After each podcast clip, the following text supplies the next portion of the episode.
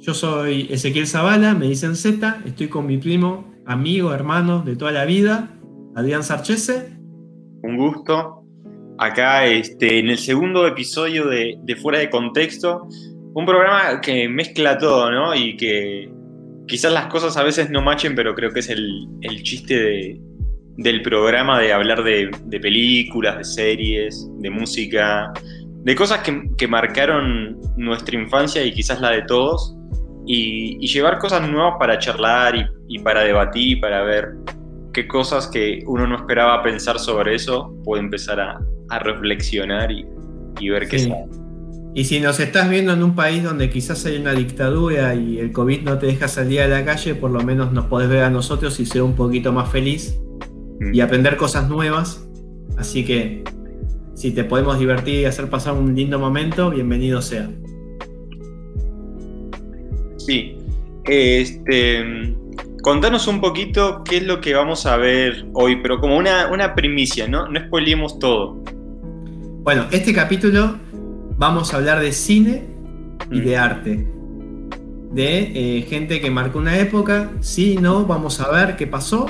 Mm. Y ¿qué más? Quiero contar también que tenemos un canal de YouTube que se llama Fuera de Contexto y ya tenemos dos videos subidos. Uno de Escaflón espectacular, y uno sobre comida argentina versus comida mexicana.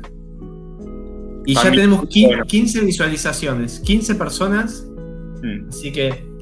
Sí, un aplauso a todos los que descubrieron más de las cosas fuera de contexto y, lo disfrutaron. muchas gracias. Así que yo esta noche estoy tomando agua. Te estás cuidando, me gusta. Los dos litros. Vida sana, esta marca, para que sepan, es una de mis favoritas. Siento como que le hace la competencia. Se las coge a todas las demás. Mm. Así que, ¿vos qué estás tomando, primo? Yo estoy tomando una Boca Negra, una cerveza artesanal o semi-artesanal mexicana. Muy buena. Esta es una, una Pilsen, una rubia bastante, bastante picarona. Está muy bien. Me gustó ese adjetivo. Me gustó. Picarón, sí. Y, también me gusta que cada capítulo me encuentren tomando una cerveza nueva. Creo que a mí está, interesante. Bueno, entonces em, empiezo hablando. Dale. bien? Dale nomás y obviamente, como ya sabes, soy bien hinchabolas y te voy a estar interrumpiendo con preguntas y con cosas fuera de contexto. Muy bien, muy bien, como el programa lo dice. Eh, bueno, hoy vamos a estar hablando de arte, vamos a hablar de Frida Kahlo. Eh, ¿Vos qué sabés de Frida Kahlo? ¿O qué te gustaría saber? Quiero saber si todo el hype, todo el morbo que hay detrás de, de su obra lo vale, si está inflada, si es el Ruggeri de, de las pintoras y los pintores surrealistas o no, o si es merecida todas las, las medallas y, la fama que, consiguió en el mundo. Ok, bueno, vamos a hablar de varios aspectos de ella. Uno, que se volvió un producto de marketing. Dos, que se volvió eh, el icono de las feministas. Y, después vamos a hablar de lo que hizo en su vida, ¿no? Que la pasó bastante como el culo, de verdad. Y pintó más o menos unos 200 cuadros. Eh, hay una película también con Selma Hayek, no sé, Hayek, ¿cómo se, dice? Selma eh, Hayek, ¿no? Ahí está, ¿te gustó esa peli a vos? Para mí está entretenida, no sé si es la mejor película del mundo, pero para mí está, está, está un domingo en Telefe no sabes qué hacer, estás con la escopeta en la boca y decís, me veo esta película. Sí, sigue existiendo Telefe, ¿no? Yo me fui de... Sí, sigue existiendo, no lo ve nadie, mm. eh, está en extinción. O sea, le queda, poco. Polémico, polémico. Nunca pensé que, llegar a ese punto. Sí, el futuro somos nosotros en Twitch y en YouTube. Digamos la verdad. Bien, me gusta, me gusta. bueno, eh, sí. Te cuento más. Eh, bueno, esta mujer inventó la selfie mm. porque básicamente estaba todo el día sacándose fotos. Tenemos muchas fotos de ella. Eh, así que sí. Tenemos el, pack sin censura de Frida Kahlo para que hoy, lo van a poder este, conseguir con un 20% de descuento si mandan el código Adrián y Z Sí. fuera de contexto. Exacto, o sea, lamentablemente ella fue muy mal paga porque no existía el OnlyFans, así que no pudo monetizar eso, pero bueno, inventó la selfie básicamente. Eh, bueno, quiero decir que tuvo un gran amor en su vida. ¿Cómo se llamaba? ¿Te acordás vos? River Play, el club de sus amigos. No, no. Diego, Diego algo. Diego Rivera. Diego Muy Rivera. bien, muy bien, estudiaste. Eh, bueno, ella estuvo obsesionada a, a un nivel un poco enfermizo ya. Eh, se dejaba maltratar, se dejaba dominar, se dejaba meter los cuernos. Eh, todas cosas que me parecen que no. No sé, no, es de una mujer feminista. Eh, Real si hubiera hecho un Eh. festín con. con Sí, sí, decir que todavía no estaban los chimentos. Así que zafó. Bueno, ella venía de una familia de mucha guita, tengo entendido. Él no sabemos. O sea, no sabemos dónde vivía. Es para otro Eh. episodio. Si quieren saber de la vida de Diego Rivera, nos, nos preguntan y. La próxima semana. Sí. Así que bueno, básicamente toda su vida ella pintó lo mismo, como que, uh, bueno, ahí la vemos en tetas. Sí, muy hot esa, esa foto. Sí, sí, un poco me calenté. Yo sé que, yo ya sé que lo- los pajerines están yendo a X video. No se vayan, quédense porque acá van a aprender más cosas. Eh, disculpe, no sabía que estaba este contenido.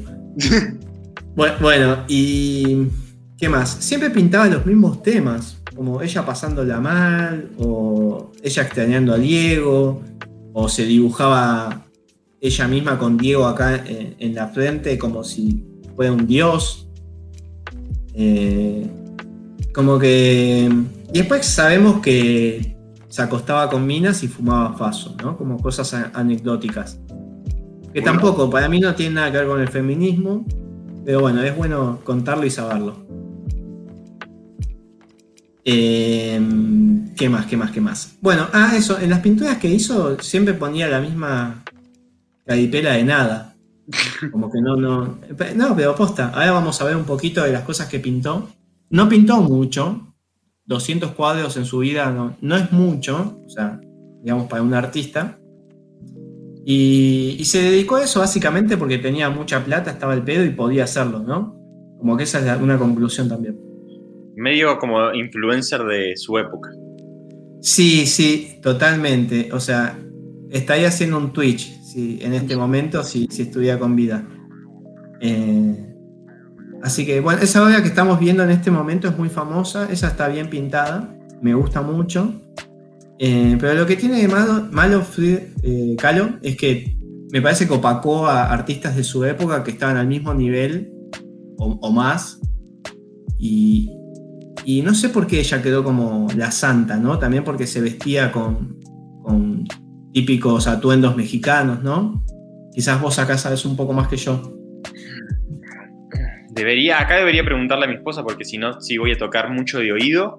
Lo que sí Ok. sé es que mm, en, en México es más querida y más respetada en, en el extranjero que en México. En México como que sí saben que quizás no es el mejor, mejor referente de- del arte surrealista y entienden que sí quizás este, su personaje opacó un poco indirectamente, creo que no fue como algo a propósito, pero sí op- opacó a, a otros artistas, eh, tanto hombres o mujeres que quizás tenían en cuanto a lo que es la composición, cómo se arma el cuadro y las temáticas eran como más interesantes, eh, pero aún así como que Frida Kahlo por ser la esposa de Diego Rivera, por todo lo, lo que estaba como su acercamiento con el comunismo, todo este mm, morbo de la alta sociedad que tenía, el tema, bueno, su vida personal, el accidente,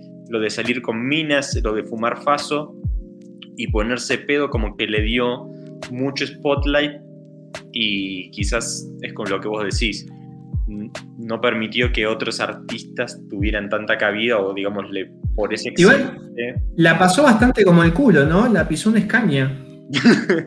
o sea, o sea, El Scania de la en época. cama, el, el Scania de la época, o sea, quedó Porque en la- cama, Aclaremos que el Scania se inventó muchos años después, como sí, 40 años después, sí. No. 30 años después. Pero sí, sí quedó hecha pija de un accidente que tuvo. ¿Qué- ¿Sabes un poco más de cómo fue el accidente? Yo sé que quedó, o sea, este, toda enyesada y con ese arnés medio ortopédico y, y pintar Sí. en la cama se le complicaba un poco. Eh, esta parte no la estudié, pero vamos a, a mostrar, eh, porque ella se pintó en este estado, como que tuvo una idea bastante simplona de, de, de pintarse con la columna partida en tres pedazos. Así que ahora ya te estoy mostrando eso. Encontré la data de cuál fue el Scania de esa época que la chocó, que está como muy morboso. Mira, el 17 de septiembre del 25, un autobús en el que viajaba fue arrollado por un tram. Ok, ok. Pero, ¿qué, qué pasó? ¿Que cruzó ahí, la calle sin, Estaba contra un muro y. No, no, no, ella estaba en un. en- ¿Cómo se llama esto? Y. haciendo la cola para el ANSES? No, perdón, ella estaba en un autobús dentro de un tranvía haciendo la mierda y a otros que también viajaban ahí. O sea, estaba en el momento indicado. O Sí, sea, mucha mala suerte, ¿no? Sí. Mucha mala leche, vamos a decirlo. Y, y mucha mala leche también de cruzarse a Diego, ¿no? Que es un tipo tan nefasto, ¿no? Que le metió los cuernos con su hermana. O sea, como que llegó a un límite, ¿no? Como que no tenía códigos. Código Morse tenía. El O único. sea, Pero no, sí. no son. La, en esto la, la voy a defender, aunque no. Quizás no. Ok, debería, Pero ok. son como esas figuras que llaman tanto la atención que. como que son medio magnéticas, como el Diego. O sea. Creo que es lo que también le, le pasó a la esposa del Diego, que quizás este, también cometió el error de juntarse con Maradona, pero digo, es una, una, una figura muy llamativa. Ok, ahí, está- ahí estamos viendo al viejo, Mm. que tenía mucha guita. Eh, no sé qué, qué hacía, pero la verdad que por el pelo que tiene, me parece que inventó el gel, del- el gel de esa época. El dueño de Head and Shoulder en México. Sí, oficial. exactamente. Y, y bueno, qué loco tener estas fotos, ¿no? Este archivo. Eh, me parece que hay una foto inclusive con el comunista este. Vamos a adelantar un poco. Con Trotsky. Bueno, bueno, ahí se fumó un faso. Ahí le Está bastante. Está bastante loca, está bastante del tomate. El, el único momento de su vida que fue feliz. Y, y ese, ese que está ahí no es eh, alguien de Soda Stereo. Eh, Es el capo. un- Exactamente, exactamente. Que, que se adelantó a, a los 80 ya con ese peinado que me encanta. Me parece que fue lo que la, la- excitó a ella, ¿no? aire a- a- Z Ocio. ¿Podríamos decir que Z Ocio se inspiró en el comunismo para hacer Soda Stereo? No lo sabemos, no tenemos certezas, pero tampoco dudas. Ah, tampoco dudas, exactamente. Bueno, y ahora vamos a ver eh, también unos cuadros famosos de ella, porque además de todo esto, ella pintó. Eh, eh, eh, eh. A ver, compartimos acá. Mm, mm, mm. Bueno, y la verdad es que hizo. Tiene buenos cuadros. No sé si todos, pero tiene cosas lindas. ¿Pondrías uno en la cocina de tu casa? Sí, totalmente. Sí, totalmente. A mí el, el- el surrealismo, el tema de los sueños, me, me- me gusta. Me gusta bastante. Así que sí. Sí, sí, sí, sí. Totalmente. me parece que hubo una. hubo uno de ella que se vendió en 80. No sé si millones. Sí, tiene, que, ser millones, tiene que ser millones. Tiene que ser millones. Sí, sí, sí, Frida Kahlo tiene que ser millones. Eh, pero bueno, se convirtió en. bueno, este que, que vamos a ver. Me llama mucho la atención que se haya pintado con cara de nada. Tiene unas flechas ahí clavadas. Y como que todo bien, ¿no? con los cuernos, ¿no? Sí. sí. O sea, como que se, dio esto de que el tipo la tenía fácil, ella estaba muy enganchada y el tipo la boludeaba. Algo, algo que pasa seguido, ¿no? Y la piba ha pintado los cuadros también como para que el otro le hiciera caso, ¿no? Como para que se aviva. Es como, che, mira, estoy hecha Me pasa esto. Sí, me está pasando esto. Sí. ¿Y qué, qué, qué, por qué no se afeitaba la ceja? ¿Vos qué, qué sabes de ese dato? Yo creo que es todo por lo del. Lo que hablamos un poco al principio, que es como el, todo el tema de el marketing de la época. De. Como tener una imagen muy, muy única y muy propia y el tema de romper con lo que sería eh, los estereotipos de feminismo en México en esa época. ¿no? Entonces, no cuidarse las cejas, bueno, o dejárselas. Eh, eh, la ropa, que es como muy icónica de, de, una región de México, que después le voy a pasar la data más a profundidad porque no le quiero errar. También como todos esos tocados con flores que tienen. Son cosas como muy mexicanas, muy también de otra cultura, a la que ahí viene como el debate en que Frida Kahlo no representa esa cultura porque es más como algo más tradicional y Frida Kahlo quizás estaba en otra esfera como más elitista, pero se apropió de eso, compartió eso. Totalmente. Para generar una imagen. Yo en lo personal no lo veo, todos lo ven mal. O sea, como la mayoría de la gente a la que le pregunto lo ve mal porque sienten que es como una apropiación cultural y que está lucrando eh, usando imágenes que no le pertenecen. Para mí está bien. Perdón, me parece que fue este el que se vendió en 80 palos. seguime contando, seguime contando. Es una, una carta Magic. Me gusta. Sí, sí, sí, totalmente. para robar tierras podría ser como, no sé, o un crecimiento gigante. Lo, veo en algún mazo esa carta.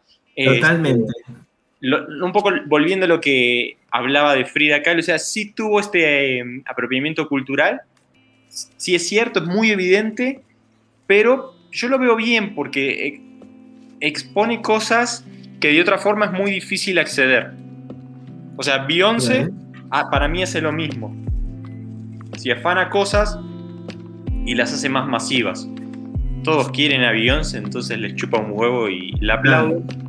Eh, a Frida Kahlo, como que la imagen está como un poco más gastada y mucho más bastardeada por gente del arte, pero es la misma fórmula y no lo veo mal. Me, gusta que mm, ciertas cosas se masifiquen, lo veo bien. O sea, no, no estoy en, en contra.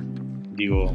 Quiero contarte una cosita. Ella coleccionaba unas estampas Mm. que son típicas en México, como de unos santos, que vos compras la estampita y le pedís algo a un santo. Ella las coleccionaba junto con Diego. Y se dice de que ella afanó mucho esas estampillas para hacer sus cuadros. Y que sus cuadros hoy en día son como esas estampitas, pero en tamaño más grande. Eh, y es muy loco hoy en día eh, que esto lo, hagan en tazas, o sea, en vasos, ¿no? Que es que en todos lados. Es, también lo que hacen con, no sé, la Mona Lisa también está como muy prostituida. Sí, sí, sí. muy prostituida, sí. Te llevas como un imán de, la Mona Lisa, la taza, la remera, este, qué sé yo, la patineta de, de la Mona Lisa y... ¿Sabías que... Sí, decime.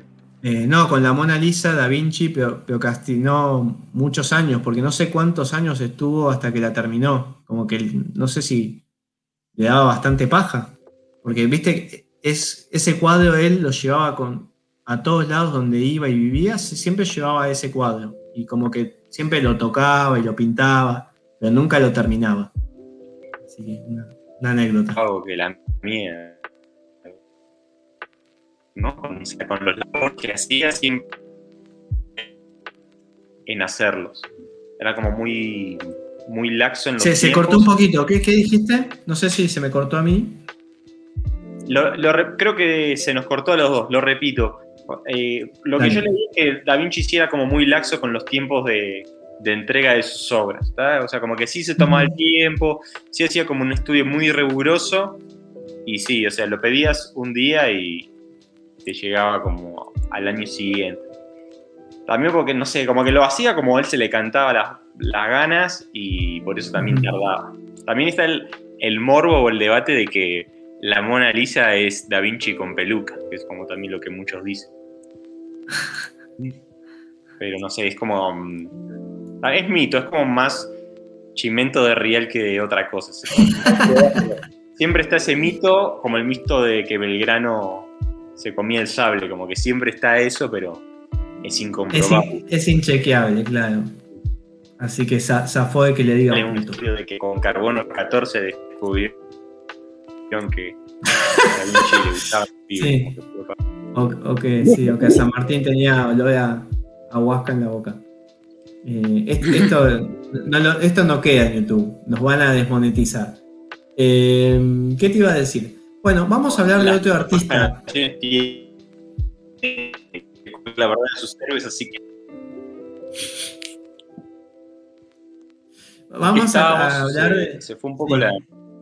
Se fue un poquito, pero te escuché. Sí, la verdad de sus ídolos. Eh, bueno, vamos a hablar un poquito de Dalí. A mí me encanta Dalí y es muy feo para mí decir que es un poco farsante y un poco payaso y un poco mercenario. Tenía un poco de esas cosas, pero al, que le gusta el personaje, a mí me, me sigue gustando, mm. a pesar de que no sabemos si, si, todas sus pinturas son de él o si son falsificaciones a ese punto. Inclusive tenía un abogado bastante sucio que le hacía firmar papeles vacíos para después de muerto poder eh, vender cuadros que no era de él. Eh, ¿Podemos decir que, que Dalí fue el, real de los surrealistas? Eh, yo pienso que era más buen tipo. Hmm. O sea, no. era porque siento que. Era el Ventura entonces. Claro. era un poco más bueno, inclusive. Eh, no, pero aparte. Eh, tiene, tiene buenos cuadros, esa es la verdad. Eh, tiene buenas cosas. Lo que dicen todos es como que se hacía un poco el loco, se hacía un poco el demente y después era el chabón más tranquilo del universo, como que no tomaba alcohol, no se falopeaba y es como que quedó toda una leyenda, o como que él se hacía el payasito y el loco y y, bueno, digámoslo, digámoslo, él siempre quiso hacer guita. O sea, es más, en un libro de él dice como que él quería ser multimillonario. Y llegó. Lo loco es que llegó.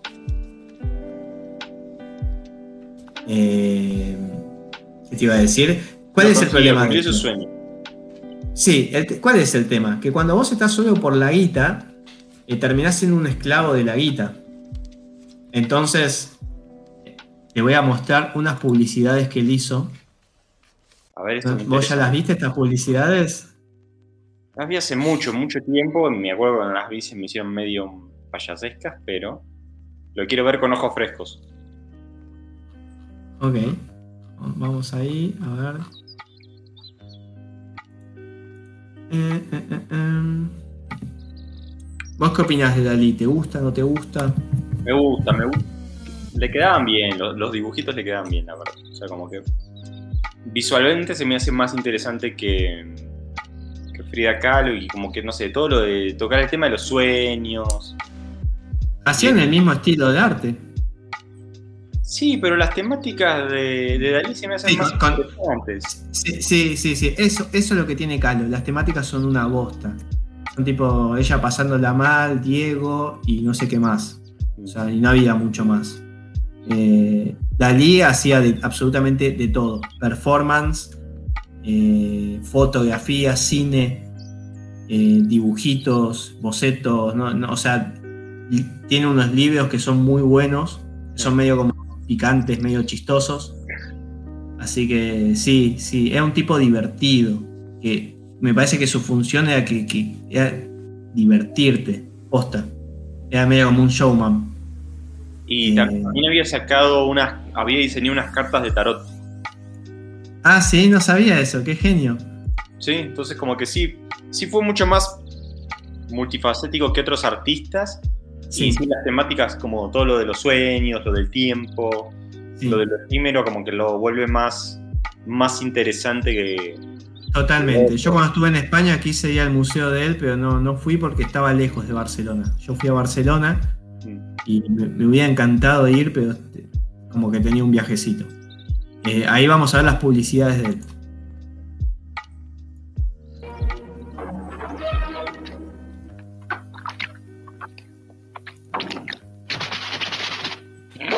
Je suis fou du chocolat. First dissolves happy wobbles, but devoted wobbles. Then the Alka-Seltzer shoots into the stomach. Neutralizes that bad excess acid. Meantime, the special aspirin is speeding into your bloodstream to all places of pain. So those beautiful places will feel beautiful again. Alka-Seltzer is a work of art, truly one of a kind, like uh, Dalí. En esta tierra hay eso, un veterano sabor. Veterano tiene eso. ¿Te gustaron? ¿Qué, qué opinas? No, está muy bien. Me, Está muy bien. la que más me gustó fue la del chocolate. La primera fue la que más me gustó. A mí la que decía sabor, e- esa fue la que más me gustó. Y después también diseñó el logo de los chupa chups, ¿se llaman? Sí. Eh, chupalups. a ver. Chupa chups. Sí, que es un chupetín. Eh, así que bueno, estaba por la guita básicamente y lo podemos ju- juzgar. ¿Qué sé Sí, sí la podemos jugar, sí. Para eso, para eso es este. Para programa. eso, para eso es este programa. Para que Bueno, ¿qué más que hizo? no pintaron nada juzguen a, a dos monstruos del arte como Frida Kahlo y Salvador Dalí. Bueno, lo que tiene también como polémico es que fue muy amigo de. De Lorca. Mm. Y. ¿Y qué pasó con, con Federico García Lorca? Eh, fue asesinado.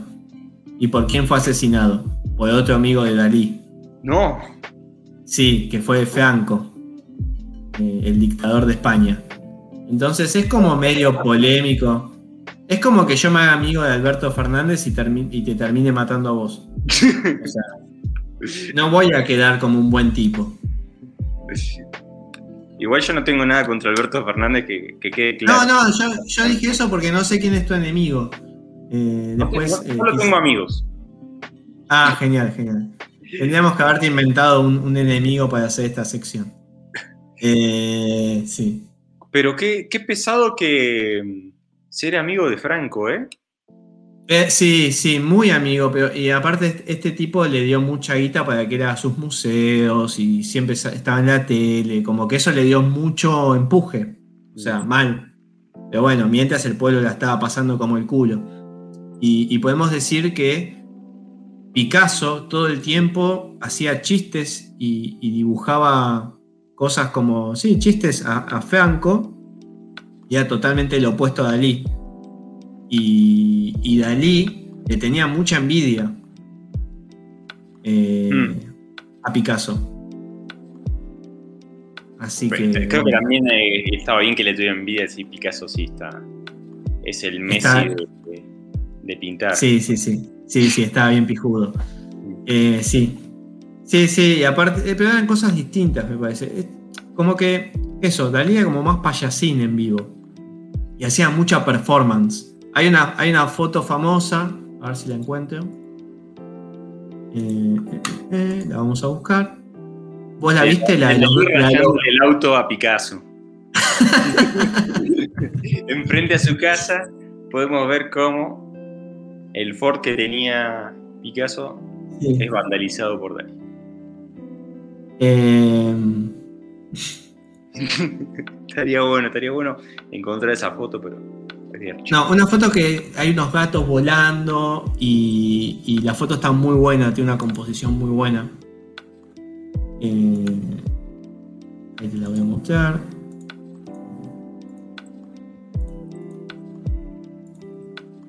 Esta fotito. Eh, ¿La conocías? Ah.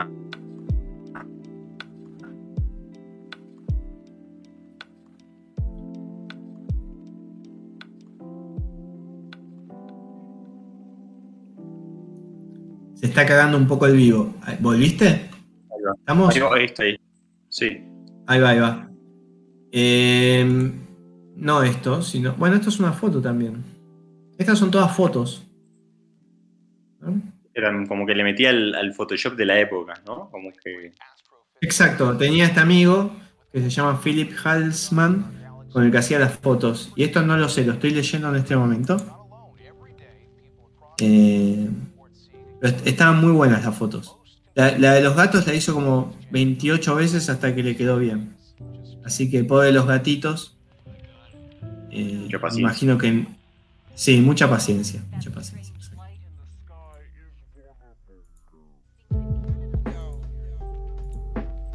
A ver si está esta, la de los gatos. Ahí se va a ver un poco más a, a detalle.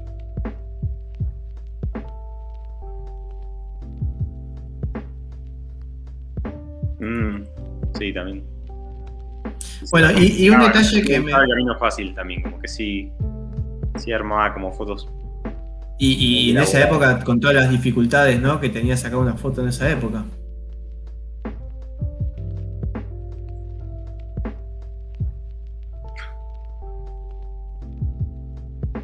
Te iba a contar algo más. Decime, decime. Ella estuvo, perdón, él estuvo muchos años con Gala y se dice de que 50% de lo que él hizo en realidad eh, lo, pensaba y como que lo diseñaba Gala. Entonces mucho de su éxito se debe a que estuvo con la persona indicada que era Gala, eh, que básicamente le decía qué pintar y cómo hacer las fotos y, y, y le, maneja, le, manejaba la guita y la publicidad. Así que como que tuvo ahí un, un impulso también muy copado de, de, Gala, que no sé si se llegó a casar, pero fue como su germen.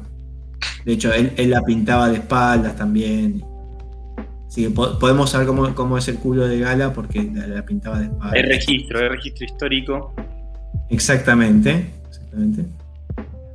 De la cola riff de la época. ¿Qué más eh, podemos decir? Sí.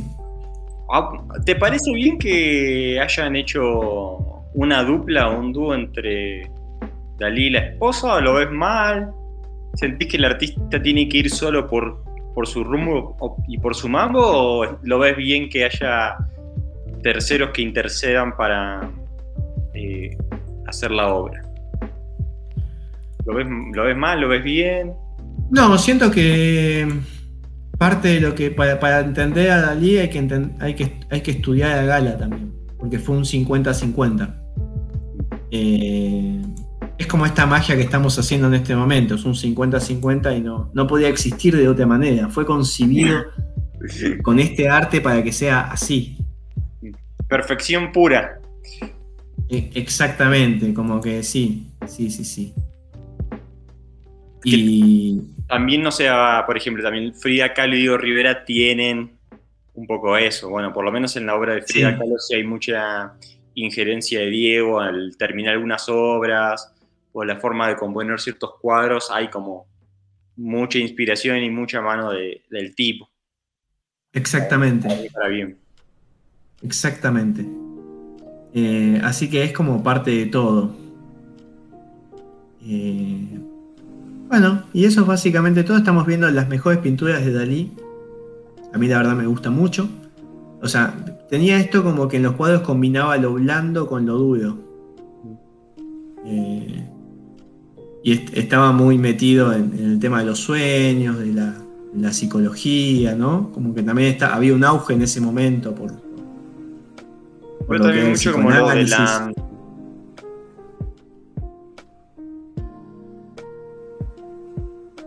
No te escucho, a ver. Que a- tenía como un poco lo de. Le metía lo de la ilusión óptica, ¿no? Lo de como figuras que las ves de golpe y parece Sí. una cosa, pero que las volvés a ver, tienen otra, como la que vimos Sí, antes de la sí. calavera. O había uno de un rostro que también tenía eso con los circulitos. Sí, sí, sí. Sí, eso y también jugaba mucho con el punto de fuga. Así que sí, sí, sí. Sí, las ilusiones. Eh, pero me parece como que también como que le gustaba eh, choquear a la gente. Como una especie de Miley Manson de la época. Eh, era un poco shock. Y, y era parte de su personalidad, ¿no? Porque también es- hacía esto de que cuando iba a las entrevistas de televisión se cortaba el bigote. O todo performance, le encantaba. O, o- o iba con un oso atado por las calles de Barcelona. Y, y supongo que también dividía a la gente, ¿no? ¿Eh?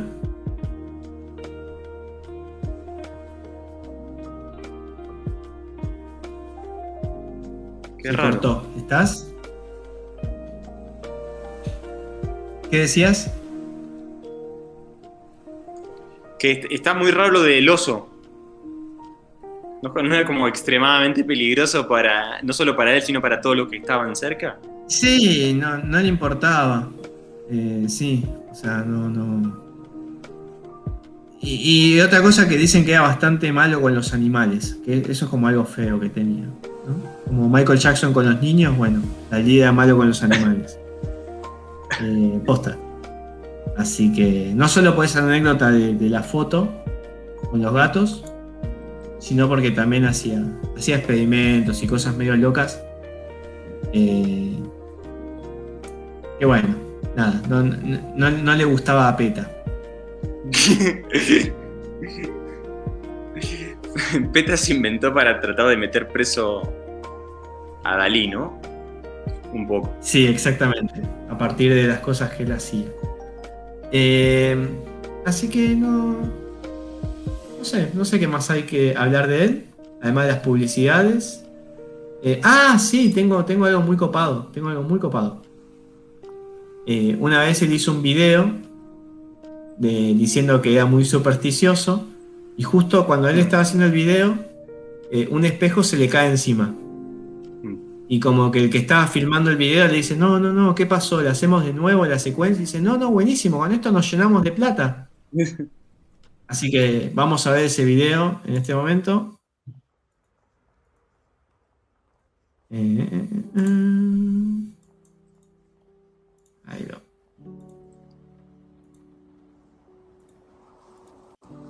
Ahí está.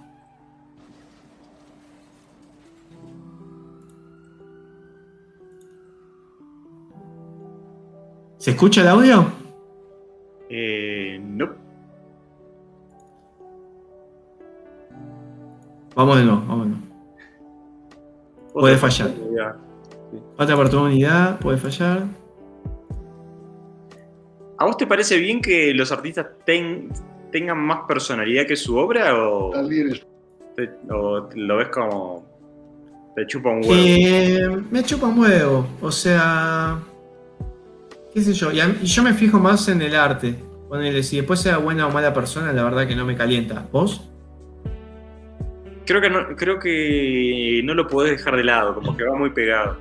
Como ¿Va muy si- pegado? Sí, si sabes que el tipo era medio Pero serio. ponele, Michael Jackson, ¿lo dejaste de escuchar?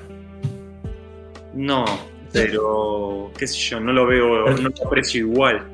Porque, no, bueno, yo tampoco, pero hay gente como que de- después de, de- lo que pasó y del último documental, ¿viste?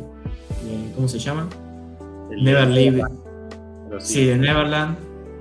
Eh, como que lo dejó de escuchar. Es que es muy, es muy difícil separar al autor de la obra. Y para mí casi te diría que no se puede. O sea, como que está. es- Michael Jackson es el- para mí el ejemplo perfecto. quizás las canciones o toda la estética es muy Sí. buena o muy Sí, interesante, mal. pero Los videos están buenísimos. todo todo un suceso. tiene un peso en la cultura popular altísimo, marcó una generación, fue como el referente para todo lo que vino después. Pero el tema de lo que hacía con los nenes y todo eso, mm, más allá de que le hizo mierda la carrera, escuchar las canciones no tiene el mismo disfrute que quizás, no sé, otros artistas que no están Bueno, Pero- si yo te pongo Bat, te pones a bailar. Como no estás pen- pensando en eso. No, pero sí, sí le hizo un daño. Digo, igual también es, medio difícil porque creo que todo- la mayoría de los artistas grandes tienen como ese muerto en el placar que no, que no puedes despegar, ¿viste? O sea, como que también. ¿Cuál era el otro? Eh, García Márquez, que decían que era papá abandónico. Es de todos, también este de Borges que era hijo de puta. ¿En serio? No, no me la contés. era como re mal, re soretón y así. Y está bien, está bien y como que, como que tampoco le gustaba mucho el- todo lo que representara la argentinidad y es como que tam- y es nuestro referente literario, pero Mal. Sí. qué sé yo. No sé, como que hay, hay esas dico- dicotomías en el arte.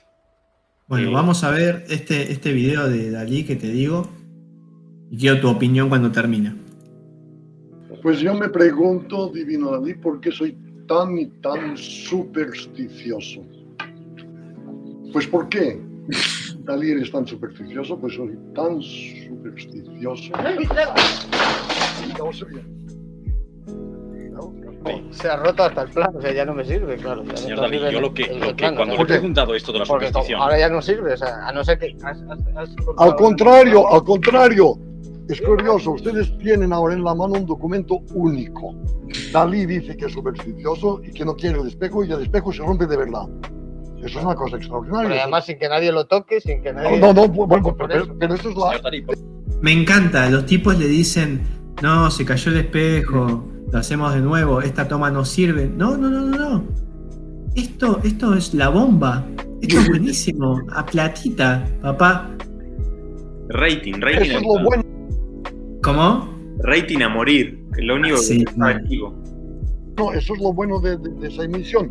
Ahora, fotografía, Dalí dice que lo que quiero es que lleven el espejo al río roto y que lo echen allí para que todo continúe bien. Y entonces ustedes filman ahora.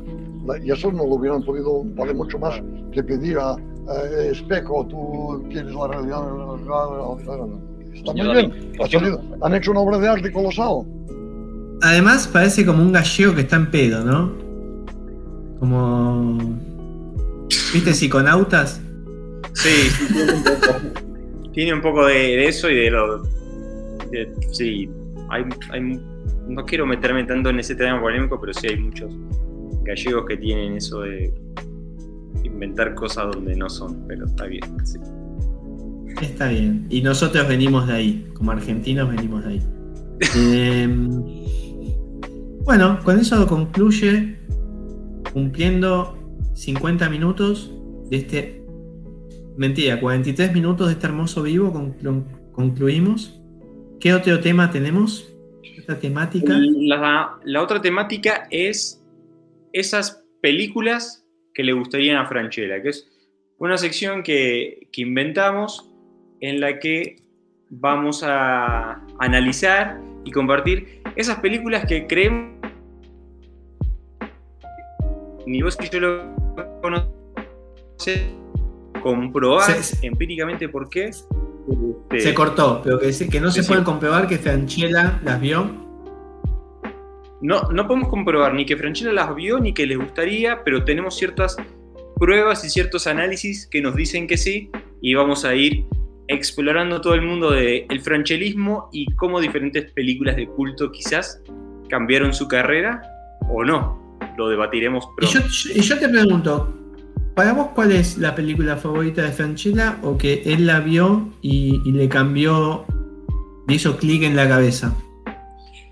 Tengo dos que se me vienen a la mente. Una es la que vamos a tocar hoy, que es eh, Sí. Interstellar, obviamente. Wow, una película que tiene mucho de, de Franchella, si ven, algunos podrían decir que es eh, una copia de eh, Mi papá genial, Mi papá perdido. No, Tiene- tiene muchas- no, no encontré la entrevista en la que Nolan dice que esa fue su película de referencia, pero si comparamos ciertas escenas y como la construcción de los personajes, encontramos similitudes y podemos decir que no solo 2001 Odisea del Espacio fue de las películas que inspiraron eh, a Nolan, sino también este, la de que Ok. Papá en Nueva York o Sí, y mi Sí, papá me- acuerdo de una, una escena que pide la lechita, ¿no?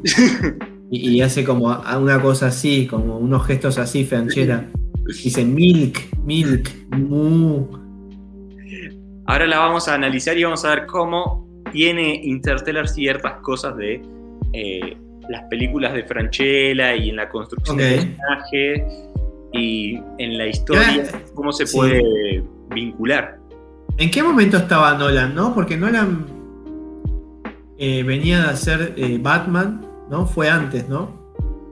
Tengo todo muy estudiado, mira, ahora dame, Dale, dale, me gusta. dame medio segundo y te voy a decir cómo, cómo venía el, el fixture de películas de Nolan, mira. Venía, venía, venía, venía. No. Así, terminó de hacer en el 2012 la última de Batman. eh, y después de eso, en el 2014 sale mm, Interstellar. ¿Te gustó Batman? Me gustó mucho Batman. Eh, al principio algunas cosas mm, no fueron de mi agrado, pero tomémoslo de un gusto personal. O sea, las de... Ah, Pero es un tema de, de preferencia. De que crecimos con ese Bat animado, con toda esa estética más de cine oscuro y Sí. como más otro estilo de arte y otro estilo de Batman. Y el Sí. de Nolan es quizás un poco más realista, se va para otro lado. eh, Más filosófica es válido y, y lo que... con- Sí, más filosófica, un poco más profundo en la construcción de los personajes. Hay Sí, mucho como- debate, ¿no? Como los personajes. eh, qué sé yo, a mí, no, a mí no me gustó, la tuve que ver de nuevo para que me guste y como que empecé a entender, ah, ok, es así la peli. No me gusta cómo está contada, como que cuesta al principio hasta que le enganchas la onda. O sea, y, y eso es una peli que le tienes que dar atención todo el tiempo, no te podés perder un solo segundo porque ya no entendés nada. ¿No? Eso, eso a mí no me conflictuó, no me, es como muy personal. Es también lo que me pasa con James Bond, que los hacen tan reales que en un momento para mí pierde Sí. la magia o pierde cierta empatía Sí, que, un toque. el personaje. ¿no? Pero- más, más porque más si te gustan la de los 60, 70. Yo, yo soy un fanático de las James Bond del, del 70, como que son más chistosas, son más juguetonas. Y, tienen, otro, tienen otro glamour que, que las nuevas de James Bond no tienen. Eh, tienen Sí. otras cosas que, otras cosas. pueden gustar, pero no sé, como para, para mí el, el mejor, todos van a decir que John Connery para mí es este Chris Brosnan como que es el que más recuerdo o el, para mí que más Yo también, yo también. yo, yo también. Pero, James pero Bond. le, le- sí, pero le puse las dos a mi hijo de 10 años que se llama Dante Ujú. Y, y le gustó más eh, las películas viejas. Su película favorita es Gold- eh, Goldfinger, Mm, El año del pedo. sí. Y, y que él me diga eso, como que tiene muchas, muchas escenas muy icónicas, muy icónicas, como el auto, fue la primera que puso el auto, los, los, la tecnología. Entonces, y aparte, bueno, yo tengo algo sentimental con Goldfinger. así que- pero, pero entiendo que nosotros somos del James Bond de los 90 y es como que en realidad es como un objetivo móvil, ¿no? Porque cada generación va a tener uno distinto. También. Ojo que el, el de ahora no me molesta, no, no, lo, no lo veo como algo malo o algo... Yo lo odio, tiene todo el tiempo la boquita así. ¿Cómo se, cómo se llama? Daniel Craig. Sí, Daniel Craig, justo se me Tiene todo el tiempo así. Pero um, no sé, no, es- no está mal. Tiene mucho de lo de Jason Bourne, ¿viste? Como que me recuerda Sí. mucho eso. Sí, sí, sí, sí. Y, y si quiero ver Jason Bourne, veo las películas con Matt Damon, no veo a él. Claro, exacto. como demasiado, sufre mucho, es demasiado real y también un, un poco que se perdió es que está bueno las ciertas películas sean un poco como pasatistas, como que las ves y tu cerebro se apaga un poco y dices, ah, son lanchas volando, tiros, eh, Sí. minitas, autos Sí. caros. Y, Sí, y que quede un poco en eso. Si todo va a ser como un desarrollo tan psicológico y tan profundo, digo, está bien y tiene su público y es muy valorado. Acá en, en Fuera de Contexto no lo valoramos y se nos hace una mierda. Así que los que nos sigan, por favor, no ve- vean menos. Pero la- las viejas son lindas porque tienen esto de que tenés un villano simbólico, tenés eh, que quiere hacer como un plan súper siniestro y complicado, tenés eh, la, la minita Bond, Mm. tenés el auto eh, y toda la estética de la época, ¿no? La, la música, los. Me parece que ten- tenían su encanto, la- la- las viejas. O sea, también pa- pasa esto que la vemos con mucha nostalgia, entonces no sabes. Como que también es difícil, ¿no? Y además, este. Chris Brosnan en un momento se, se tenía que jubilar, digo, o sea, no puedes usar siempre el mismo tipo. Y entiendo que no puedes usar siempre la misma temática porque las generaciones cambian, Sí, ¿no? Entonces, sí, sí, como que totalmente. para esta generación o para esta época, el, el James Bond de ahora es más acertado. El tema es que Exacto. le preguntas a, a gente de 30 o más y obviamente cuesta decir que Daniel Craig es el mejor, ¿no? Exacto, pero por eso es como un objetivo móvil, se va moviendo y cada generación te va a decir, esta es la mejor, esta es la mejor, depende de cuántos años tengas también, ¿no? Un poco. Que está bien que sea así, no, no, me, no me desagrada, es lo mismo, podemos volver a lo de Batman, no me desagrada que se reinterprete el personaje y que cambien eh, un poco cómo se plantea o cómo se muestra su historia. Me parece que está, como arte está bien reinterpretar esos iconos y darle como una visión actual a cada uno. No sé, me hace mal, es como, es interesante, es como el Chapulín Colorado Bueno. de ahora no sería el mismo que el de los 80. No, no, no, no, no, estaría como más, más enojado, más oscuro, más... Sería como... Sí. Volvamos a Nolan, volvamos a Nolan. Sí. Eh, de Nolan, algo muy importante es Sí. que te voy, vamos- te voy a pasar un, un videito para. ¿Compartimos pantalla? Sí, dame un, un segundito Sí, totalmente. para ir este, contando la, la película que vamos a, a reseñar hoy. Ya podemos hacer hasta un mini vi- video de James Bond. Sí. Igual, mientras voy tocando todos los botones y así, dame Sí.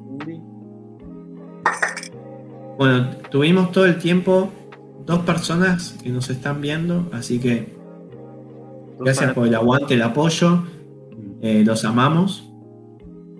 Y, y bueno, gracias por estar ahí.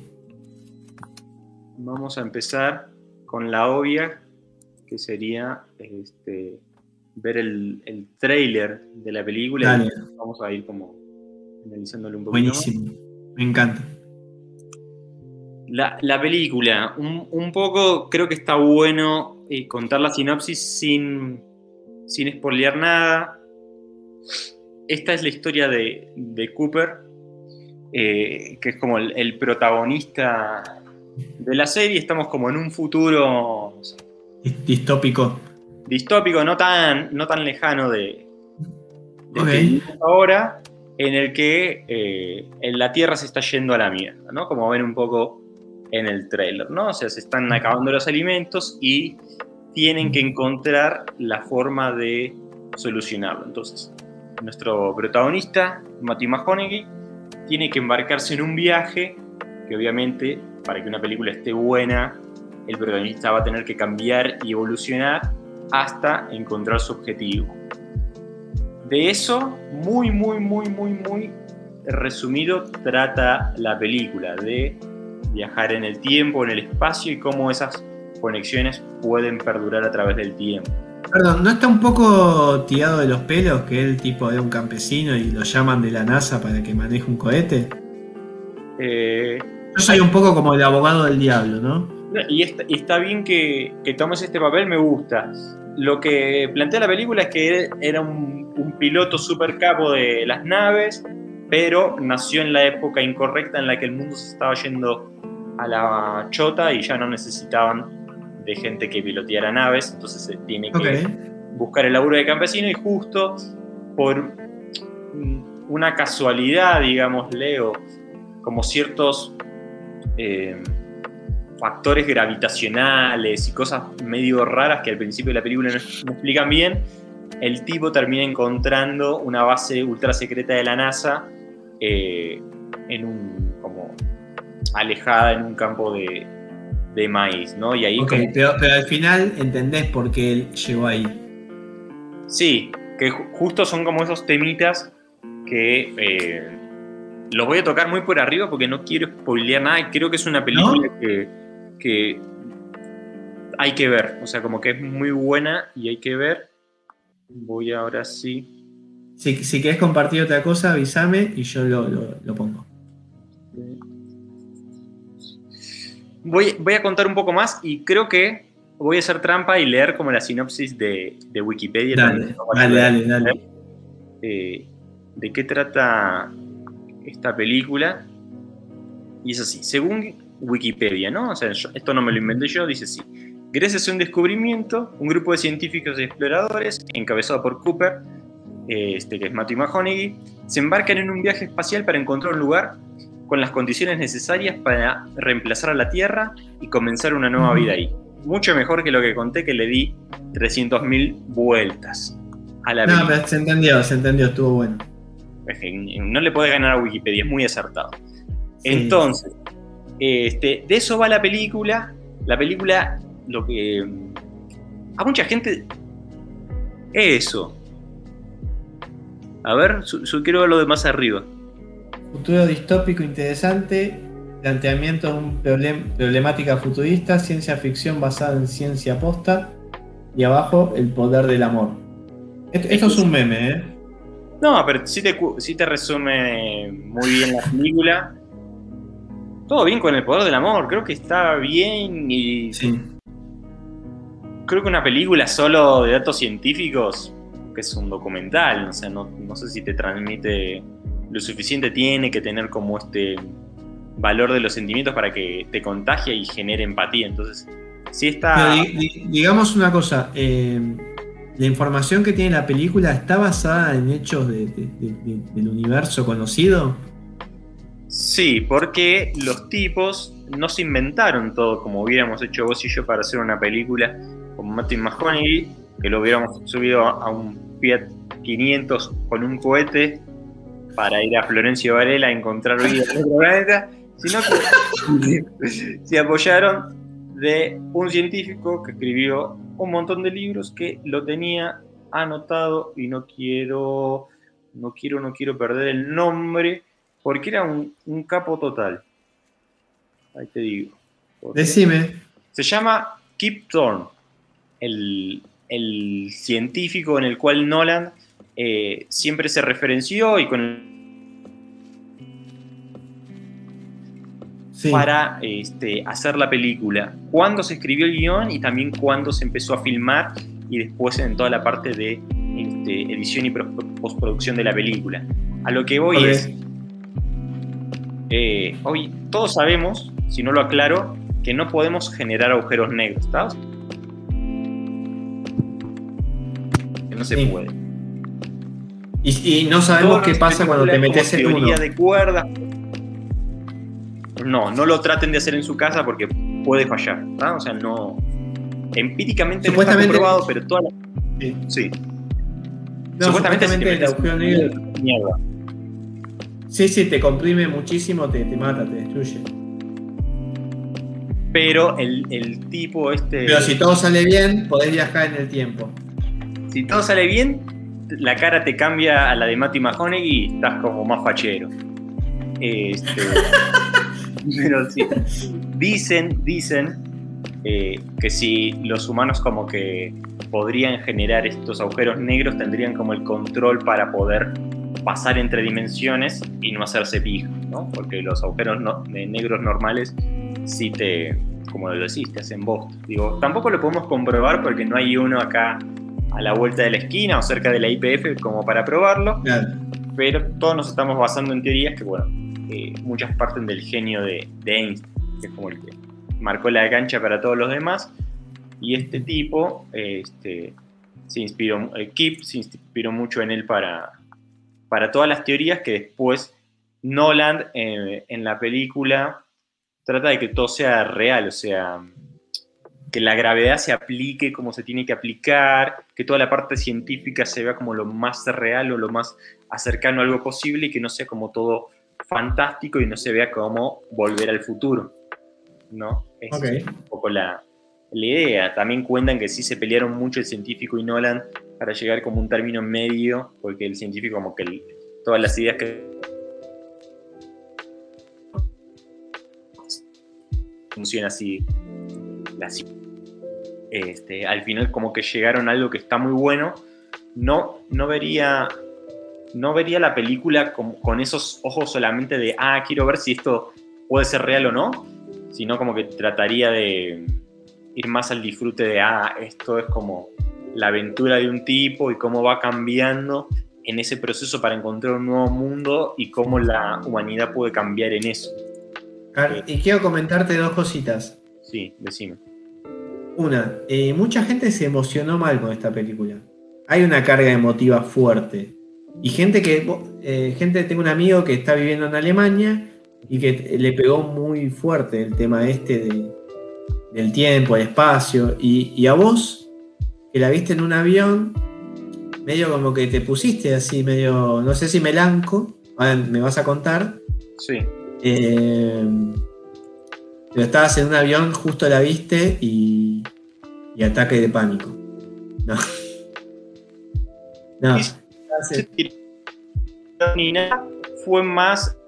eh, era una ca- ocasión muy particular porque era como el, el viaje que estaba haciendo para irme a vivir a, a México. Entonces, como Ok. que sí tenía una carga fuerte y digo, viajar en aviones tiene como eso de un viaje en el que no ves una chota hasta que llegas, como que tiene... No es lo mismo que tomarse el 60. Para los que no han viajado o no se han tomado un, un colectivo, no es lo mismo. Tiene como una carga muy, muy particular y muy trascendente el poder viajar y como llegar a otro otro país, otro, otro lugar que queda a 10.000 kilómetros, como que sí está interesante. Bueno, para, te cuento una, te cuento una. Eh, yo vi Inception cuando había cortado con una novia y, y me pegó muy mal. Eh, porque también, ¿no? Tiene- ¿O algo? ¿O solo- No, continúa, continúa por favor con, con lo de- momento de los sentimientos, te lo hice. como, este, Iba a hablar de cosas del corazón. Te quisiste abrir al público y yo medio de forro. Este, Está no, bien, te, está bien. no te dejé igual. Ahí mientras vamos a ir. eh, ¿Vale? vamos a poner como un videito de fondo donde vamos a ver al científico y a Nolan eh, platicando de la película. Ok, ok. ¿Hay dibujitos o están solamente moviendo la boquita? Van a estar solo moviendo las manitos, pero se me hace como algo lindo de Ok. mientras Sí, sí. charlamos. Eh, esto de, de la película de los viajes y cómo te cambia la vida. El tipo hace como todo este viaje y obviamente al final tiene una elipsis donde regresa al mismo lugar y hay un cambio en él y la verdad es como muy, muy interesante. Eh, ¿Qué pasó con.? eh, en esta película se muestra la cuarta dimensión y eso es un flash absoluto, porque es algo que. Si a vos te dicen, bueno, a ver, a ver, Adrián, ¿cómo es la cuarta dimensión? ¿Vos cómo te la imaginás? Pongo la referencia de los Simpsons, ¿no? De cuando Homero viaja Sí. al mundo 3D. Eh, exactamente, exactamente. es muy loco. Es muy loco, por eso contrataron a- al, al pelado que ahora vamos a ver. El pelado que está ahí sentado con la eh, campera de cuero. Es un Eh, capo. Es un capo, como que también muchos de los actores de la película charlaron con él como para entender un poco más qué era este mundo, o como que para las- que las cosas se sintieran como mucho más eh, reales. ¿No? Eh, entonces, como que también eso tiene la película de bueno, que es. Tiene una visión, no sé si la palabra es artística, pero tiene un- una decisión visual de cómo mostrar los viajes entre galaxias o los viajes al espacio, ¿no? Y es como algo muy, muy único y, y me, me gusta el- la decisión que tomaron de mostrarlos así. Voy a darle una pausita Dale. porque eh, quiero ya irme a la parte de Franchella. De por, qué, ¿Por qué Franchella le, le gustaría esta, esta película? No tengo ni idea. No tengo ni idea. Tampoco yo la tengo tanto, pero vamos a ir eh, analizando un poco más. Vi un par de entrevistas que le hizo Fantino a, a Franchella y en eso me inspiré. ¿no? Digámosle, ahora vamos a hacer como la comparación. Si vemos mucho la película Interstellar, es un padre que tiene que dejar todo por sus hijos. Sí. Y vemos en todo- Uh, todos los personajes de Franchella tienen ese lado de, de paternidad y de, y de dar eh, todo por los demás, por la, la, familia. la vida. Sí. Sí, sí, empezamos ya con Benvenuto, eh, este, después este, con Casados con Hijos, la película de Mi papá es un ídolo, ahí está, o Mi papá es un genio, creo que ese sí es el nombre correcto. Tienen esto de eh, un padre que deja todo por El sacrificio. el sacrificio y por amor. Y ese amor que lo trasciende todo. En el meme que nos eh, mostraste, sonaba muy cursi, pero sí es cierto, un padre o muchos padres dejan todo por sus hijos y es algo con lo que uno puede empatizar cuando ve a Sí. Franchella y cuando ve a Matthew McConaughey manejando la nave como si fuera una Renault Fuego. Hay mucho de eso de por mis hijos dejo todo. Franchella en todos los de nuevo. ha construido eso. Me gusta, me gusta como apoyo visual. Sí es cierto. A ver, digo, si la película la hubiera producido Polka, hubieran puesto a Darín de Matthew McConaughey porque Darín es el que hace todas las películas en el país. En Argentina Darín es el único. Es el único y el mejor. Sí, ya, ya no sé si es el mejor, ya no sé. Ya apareció en tantas películas de todo que ya no sé si es el mejor o es el... es- solo ahí es... Monopolizó todo, claro. Monopolizó todo. No, debe haber, debe haber otro que, que se le pueda acercar, pero no, no le dan las oportunidades o no sé Claro. qué, pero es solo Darín. Digo, si Da- Darín lo mandan a otro planeta y nosotros proponemos a Franchella, creo que Franchella lo haría con su impronta, lo haría mucho más argento, porque lo que tiene Franchella tiene el argentinismo en su ADN. palo. Todos los papeles que interpreta tienen un, un toque de argentinidad que, no, que nadie le puede escapar y que por suerte es bien recibido. O sea, lo marca desde lo positivo o desde algo empático que está bueno y es como muy valioso y celebrado. Entonces, ¿cómo se conecta eso? Yo creo que si esta película la hubiera visto o la vio Franchella, hubiera dicho, sí, yo hubiera podido hacer el personaje de Cooper y me hubiera quedado genial la película Sí. porque tengo todo este trasfondo.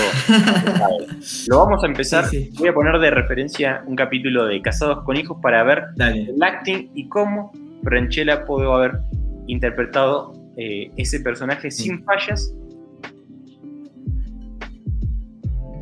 Tú Quizás todavía no está acostumbrado. Cooper tiene esto Porque con la no hija, podemos ¿no? negar que. Cooper ti- tiene eso con la hija y tiene esto durante toda la película de. Este. ¿Cómo se llama? De mostrarse o entregarse por los demás, como hacer el sacrificio de me voy a subir a la nave, no me importa nada. No me importa nada. eh, me voy a ir a, a otro planeta y lo voy a hacer Sí. por, por- Bueno, estaban, estaban todos medio jugados, como que tampoco, o sea, no había mucha alternativa tampoco, ¿no? Como que el planeta le quedaba poco. eh, en una entrevista que hicieron, creo que fue del New York Times, Se Sí. le hicieron a todos los personajes. Yo mientras vamos a poner este Dale. un capítulo de mm, Casados con Hijos de fondo y vamos a ir comentando esto que decía. Qué buena intro. Eh, les preguntaban a los actores eh, y al director si tomarían ese viaje. Y muchos decían que sí, obviamente con la compañía adecuada, con la esposa, con los hijos, sí tomarían ese viaje para salvar Sí. a familia. Hoy yo creo que acompañado de la familia es más fácil. Es más fácil, obvio. Pero, pero sí. Pero vos decís que sí, tienen mucha guita y están muy cómodos. Vos decís que No sé, honestos. lo, lo dijeron para no cagar la película, porque si todos decían que no, como que después iban a dudar de que el personaje de Cooper lo tendría que haber hecho. Como que lo hicieron también para quedar bien. Claro. Este, ¿Qué, qué estamos viendo, primo, en este momento? estamos viendo eh, un capítulo de eh, Casados con Hijos, que es una, una serie, es como una adaptación de Married with Children que se hizo a nivel local en Argentina, donde Franchella es el protagonista y es como un padre eh, muy, muy único, digamos, que es Ok. lo que tiene. ¿A a vos te gustaba esa serie? Eh, Al- al- la original. En principio me- pasó al revés, de no, no me gusta porque no se parece a la, a la adaptación original, pero con el tiempo Ujú. como que el guionista encontró su humor propio, sacó lo mejor de Franchella y de los personajes, y, y sí, me gustó. Tiene un humor muy, muy de la época, muy... eh, no es 2000ero, pero es un poquito después, ¿no? Que sea Sí. 2005, un poco más adelante. Sí. Eh, pero sí, me gusta, es divertido. Para mí ponele Family Guy. Family Guy le pasó lo mismo. La primera temporada es espantosa y después con el tiempo fue encontrando y se volvió espectacular. ¿Acá pasó lo mismo? Yo creo que sí, acá como que... Y lo hicieron bien, ¿eh? Creo que si adaptabas eh, Mar Married with Children, que es como un humor muy gringo, muy de Sí. sitcom, algo local, iba a pasar como... No iba a pasar nada. no iba- o sea, no iba a pegar como pegó. Creo que acertaron mucho con el casting, acertaron mucho con cómo crearon los personajes y hacerlo mucho más locales. Yo no sé, si lo ves esto... Está chino- bien adaptado. Está bien adaptado. Sí, y, y creo que no es la. Pero porque no es la adaptación más obvia. Entonces, Ahí está. me gusta eso.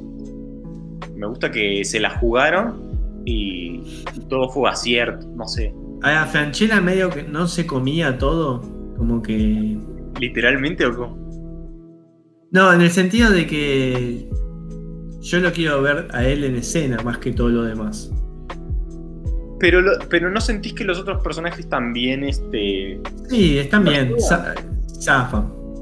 Quizás yo, quizás a mí no me gustó tanto esto. Esto como que fue lo más flojito de Franchella bajo mi punto de vista, ¿no? A ver, de- para, para ti, ¿qué fue lo más fuerte de Franchella? Y ahí como que es el punto de partida para ver este. dónde nos arrancamos. Eh, ay, ¿cómo se llama? El de los sketch cortos, que son un montón. Ah, sí, este, ponía Franchella. Todo lo de ponía Franchella. Sí. ¿Y vos, qué- vos qué opinás? Creo que es ¿Eso igual. no fue lo mejor? Para mí eso fue lo mejor. Este, ¿Y vos decís que es igual a esto? No, está un escalón más abajo, pero no está tan lejos. A- acá nos están diciendo eh, Brigada Cola. Mm, Gracias por el comentario. Brigada Cola también está muy... Me, me gusta que, que pongan otra... De, es- ahí te va. Para mí la cosa es así. Si analizamos Casados con Hijos y ponía Franchella, Franchella es literalmente el centro de atención y su humor y su histrionismo es por donde pasa todo, todo, todo, todo. En Brigada Cola sí tiene un protagonismo, pero no es igual y no tiene la misma preponderancia. Este, creo que el, resultado final es que los otros dos ejemplos, no sé si la palabra son mejores, pero calaron más en la cultura popular que Brigada Cola, que digo, no está mal, creo que entra en el canon de Franchella, entra en lo mejor, no es como algo que está, está en un buen nivel, está, Sí. Digo, es, es como un contenido muy... Yo muy mucho no me acuerdo. Lo veía cuando llegaba al colegio, tomaba la chocolatada con unos pepitos y, ponía eso en la tele. Mucho más no. ¿Vos te acordás de, de Cola? Me acuerdo de que tenían como el. Como un malo que era medio. Un, un robot, que era medio cualquier cosa. Tenía como eso que ahora de grande lo disfruto, que es como la producción argentina, que era como medio chota, medio. Sí, pedorrona. Pero se disfrutaba era entretenido. Tenía, ¿sabes qué tenía? Que siempre ha tenido Franchella y, y nunca lo ha dejado, no importa la película, es las caras de boludón. Franchella siempre tiene como la risita loca, el poner la cara, el juego con los ojitos, eso. Franchella, no importa el personaje que le han dado, eso siempre lo ha mantenido. O sea, como que. A ver, pon, ponele pausa un segundo a este Sí. video. Yo mientras voy a, a buscar eh, algo que va a hacer muy feliz a. El, el fanservice de la cara de Franchella nunca lo perdió. Entonces, si sos un, un- un fan acérrimo, siempre lo Esto ves. es para los hardcore fans de Franchella. Sí. Los noventeros, digamos. Pues esto es, Sí. Es súper noventero. Además, este Franchella en, en Telefe siempre jugó de local, siempre fue su casa. Muchas gracias, eh, Aidot, por el comentario. La verdad es que nos ayuda en el, en el Todo canal. ayuda, todo, todo construye. Sí, exacto. Este. Pero sí, digo. tiene- Qué tiene importante, qué importante el bigote, ¿no? Para el personaje. Un bigote que Videla no lo pudo lucir, Franchella lo convirtió en un símbolo de amor y de paz, ¿no? O sea. ¿No? O sea, mismo, mismo bigotes en dos caras es un mensaje completamente diferente, ¿no? O sea, Exacto. Y, y al, día, al día de hoy, como que nosotros también estamos influenciados. Sí. Nuestro, nuestro bigote no. no es por Videla, es por Franchella, es un homenaje en Exactamente. Exactamente. O sea, si yo no fuera tan cagón de hacerme un tatuaje, eh, me lo haría. Pero como me da. Como dice- dicen que duele. Entonces como dicen que preferimos- duele, prefiero lo del, lo del bigote. Además hay gente que es alérgica y viste y no te das cuenta hasta que tenés el tatuaje, es medio feo. Sí, así uno después se arrepiente, lo que sea. Sí, sí, somos muy cambiantes, muy- queda obsoleto al poco tiempo. Nada más, ¿qué pasa si vos, Franchella se manda una cagada, caga a trompadas a un Exacto. perro, lo que sea, te lo Exacto. tienes que ocultar el Sí. tatuaje con el bigote Exacto. más fácil. Este, pero, pero sí, ¿ves? Tiene, tiene- no, no entiendo cómo para niños. Pero sí, además, también Franchella tenía esas películas como con ninjas que cagaba trompadas a gente. Estaban Sí. Sí, sí, sí. ¿Qué, qué producción la de los 90, ¿no? que está muy está muy bien. Mirá, ese mirá, me gusta que tiene lo- como lo de todo lo de Terminator y lo de Rambo, pero Ese, ese se parece a, a tu abuelo. Yo me acuerdo de tu abuelo. sí. Dato ah, te voy a tirar un dato que a vos te va a buscar y a todos ver, los que nos están viendo les va a chupar un huevo. Franchella y mi viejo tienen la misma edad. ¡No! Los dos nacieron en el 55. Así que si le quieren jugar al 55 en el- la lotería o en el Kini, Después háganlo. nos tienen que mandar algo de plata porque van a ganar. Sí, está garantizado, porque el 55 trae suerte. Este, yo no lo sabía y me sorprendí mucho. Y que mm, Franchella nació en Escobar, o sea, tampoco tan lejos de, de la casa donde No. nací. O sea, eh, Estamos, eh, claro, somos de zona norte. Sí, así que si un día Franchella nos quiere invitar a la casa para ver un partido al asado, y el asado es más que.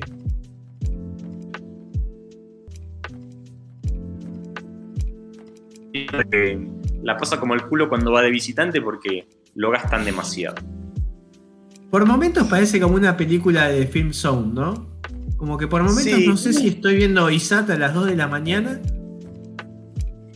Pero pensé que esto Y- lo veían, o sea, chicos de 10 años. Sí, O sea, cu- cuando salíamos del cole. Sí. Y vos no te acordarás, pero eh, este, mi vieja nos llevó al Gran Rex a ver Brigada Cola en vivo. Acá nos están diciendo esto. Ah, sí. Sí. A mí también, a mí también, sí, sí, sí, sí. Pero no, Sí, no lo quiero dejar pasar e- este comentario. ¿Qué opinas? Sí, sí lo, sí lo tienen. Hay, hay algo de. Hay algo ahí, hay algo ahí. Me gusta. Me gusta, pero para, para mí, y es muy personal, para mí Franchella es mejor. Siento que Franchella puede interpretar los personajes de Matthew McConaughey, pero al revés no. Matthew McConaughey en Casados con Hijos no te No, hace, no, no, hace nada. no podría, no, no, no. no. ¿no? O sea, Franchella es mucho más versátil. o sea, ver la nena con Matthew McConaughey no es nada. O sea, no. Es un contenido completamente estéril. Y siento que. ¿Cuál es la de 100, 100 ¿cuánto es? Eh, 100 días para perder un hombre. Quiero ver las películas de Matthew McConaughey sí. y quiero analizar en cuáles podría Franchella interpretarlo al mismo nivel. Vamos a ver, voy en. Vos contate cosas mientras eh, abro el, Wikipedia. Bueno, a ver qué podemos contar. Eh, no, quiero contar esto que, que me dejó pensando, que Inter- Interestelar ponía muy melancólico, a- muy melanco a la gente, no sé por qué. Por esto del amor, ¿no? Hay mucha, Porque vamos, hay mucha gente que no le gustó Interstellar, que dicen, ah, es una bosta total. sí, sí, sí, pasa eso. Bueno, con Nolan pasa eso. Hay gente que las odia o las ama. Eh, con Tenet pasó lo mismo. Hay gente que dice es una lo peor del mundo y hay gente que le encantó. Eh, yo no la vi, soy medio vago, sé que es muy larga. Eh, ¿Vos la viste, Tenet? No, Tenet tampoco la vi, pero, o sea, Inception me gustó. Yo Ahora- pienso que a, a nosotros nos va a gustar. Puede ser. La, la verdad, la, la voy a ver en Cuevana en estos días cuando esté más, más libre. Vamos a. Uy, ese Matthew McConaughey. ¿Sabes qué? Estoy en problemas porque muchas. No las conoces. Yo no las vi. Eh, Entonces, como que- vida pero vamos, por ejemplo, si vamos a.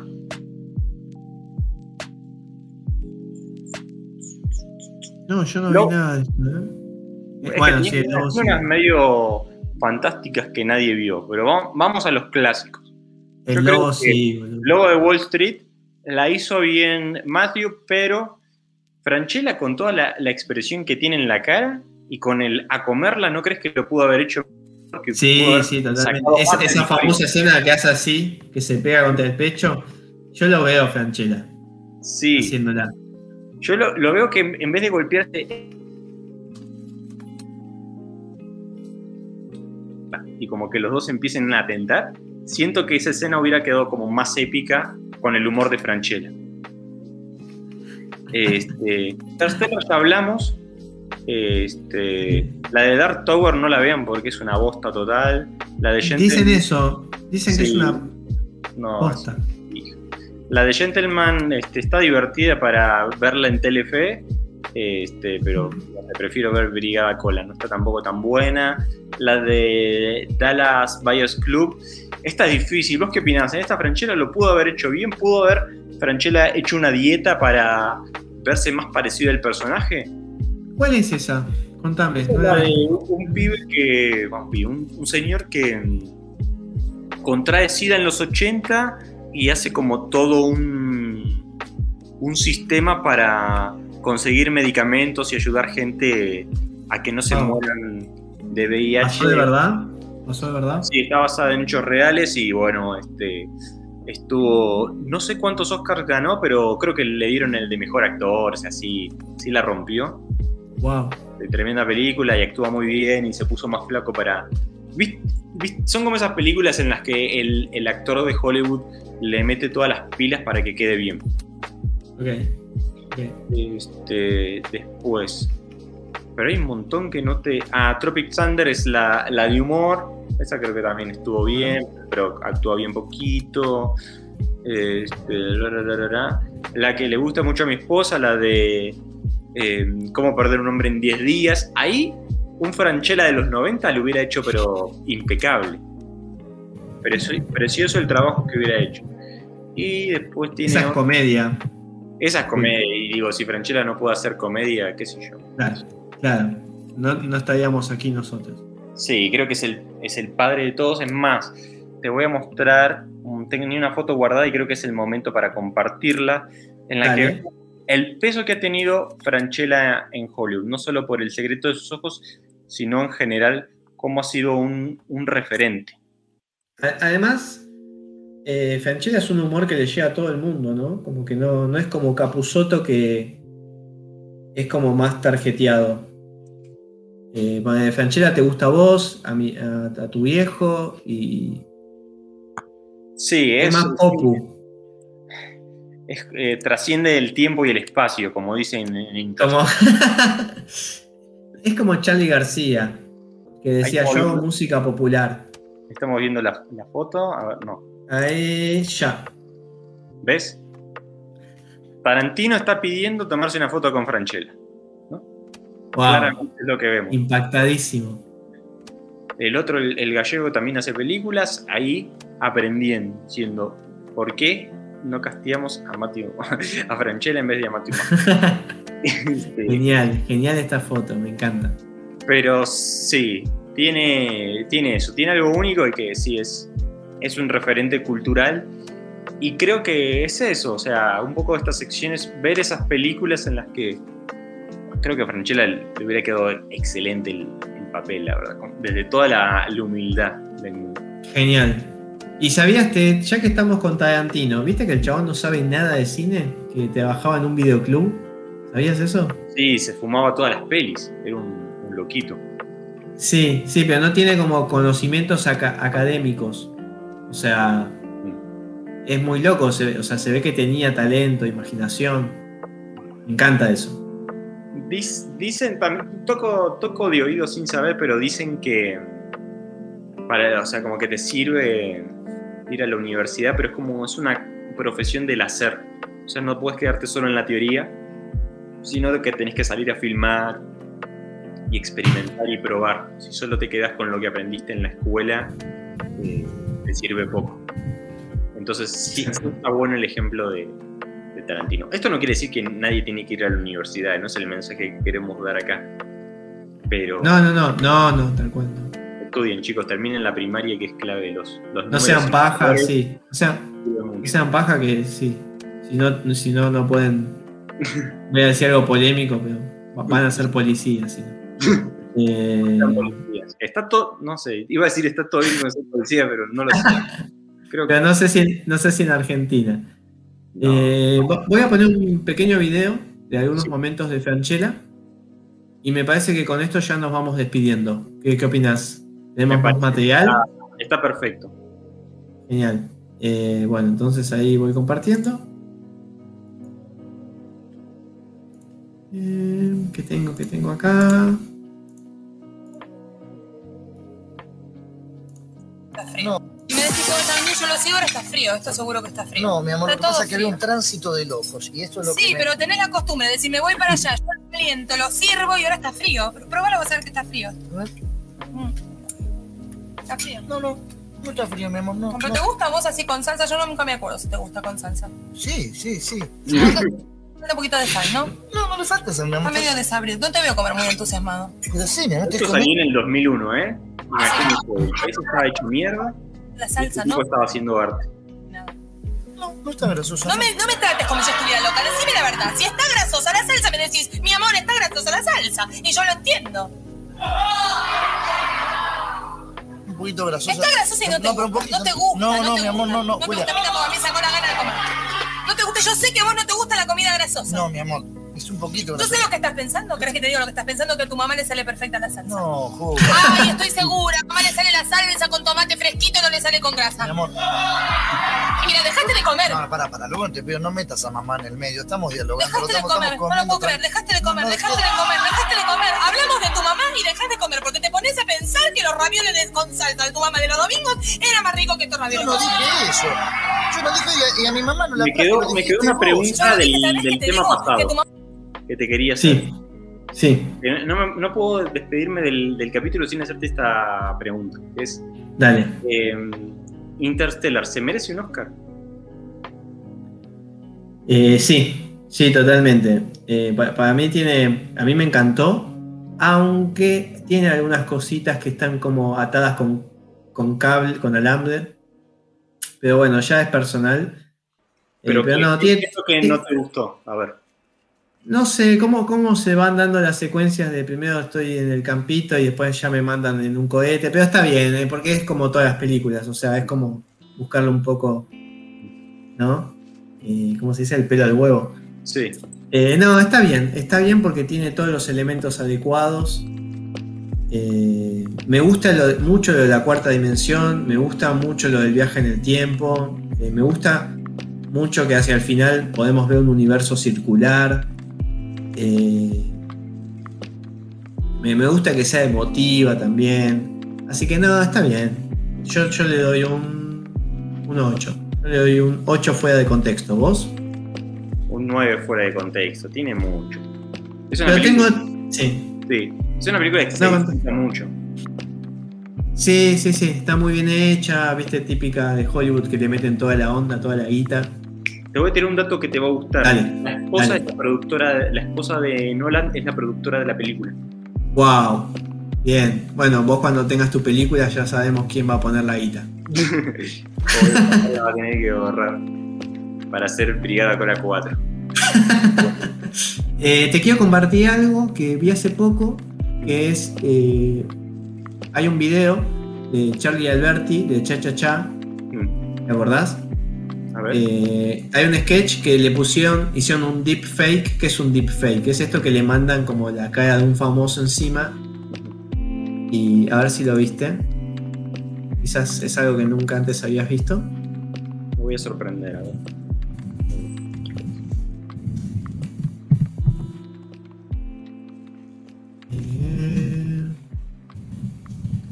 Son cha cha cha. Y está modificado, obviamente, ¿no? Pero te, te hace dudar. Me da, me da un poco de miedo. No, no hay nada de qué temer. Eh, mm, mm, mm, y ahí vamos.